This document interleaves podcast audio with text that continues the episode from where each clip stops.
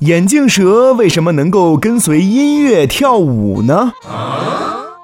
在一些电影或现场表演中，我们常看到有些艺人可以通过吹奏长笛让眼镜蛇舞动起来。可是，眼镜蛇真的能够听懂音乐吗？事实上呀，无论人吹奏的是什么样的乐曲，眼镜蛇都是听不懂的。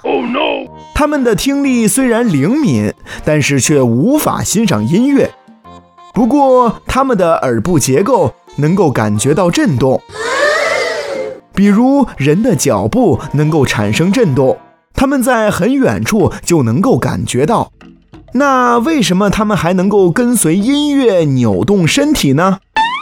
这眼镜蛇之所以跟着一人吹奏的长笛扭动身体其实是因为他们将晃动的长笛当做了危险的对手。